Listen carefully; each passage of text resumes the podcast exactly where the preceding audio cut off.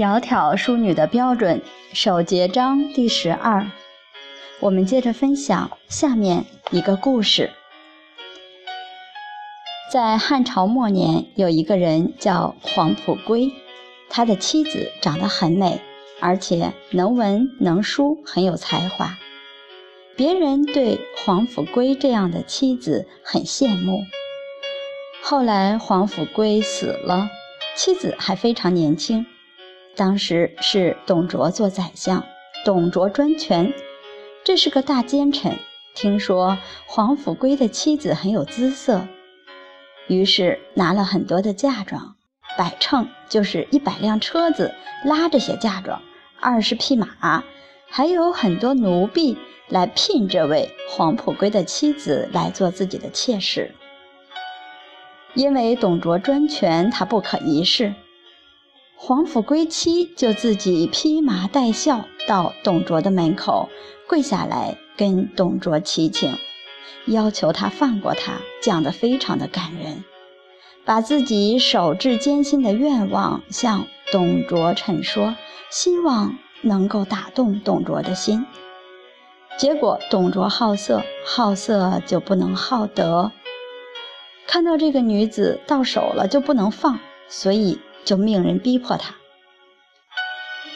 这些侍从拿着刀围着他，董卓就问说：“我的号令，四海没有人敢违抗，何况你这一个区区妇人，怎么能够违反我的命令，不可一世？”结果黄甫圭的妻子知道这没有办法幸免了。董卓这个人狼心狗肺，没有任何仁慈心，根本打动不了。于是就大骂董卓，说：“你坑害天下人，对于一个妇人你都不能放过来行非礼。”董卓听了很生气，就命人把他的身体吊起来，用鞭子抽他。黄甫圭的妻子就对给他上刑的人说：“请求你给我打得重一点，让我赶快死。”结果后来。真的就被打死了。黄甫圭的妻子自己有美色有文采，可是这个并不一定令人仰慕尊重。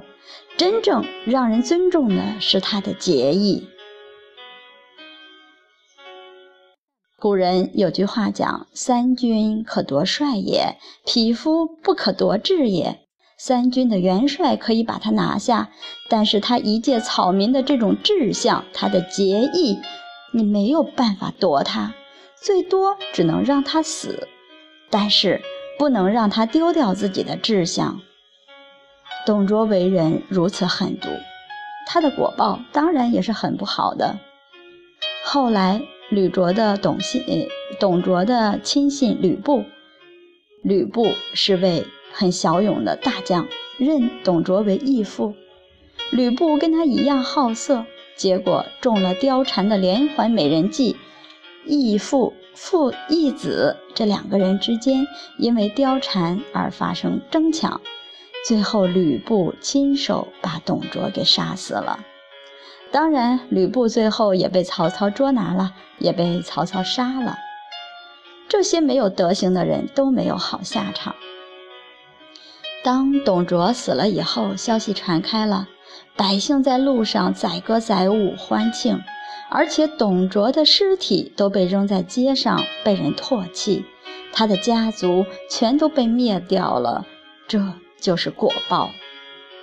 所以不可一世的人，他再有权有势，他也只能是得逞一时，而在这当中，他不能够去积德而去造恶。这种威势很快就没有了，命中注定一定是堕到恶道去。像董卓这种人肯定是堕地狱，而黄甫归的妻子为义而死，肯定升天堂。所以看历史看多了，才真了解，怎么能够造恶，怎么能够行不义呢？生命都不足惜，只有真正有道义，才能让我们灵性提升，这才是最重要的。好，今天就为大家分享到这里，明天再会。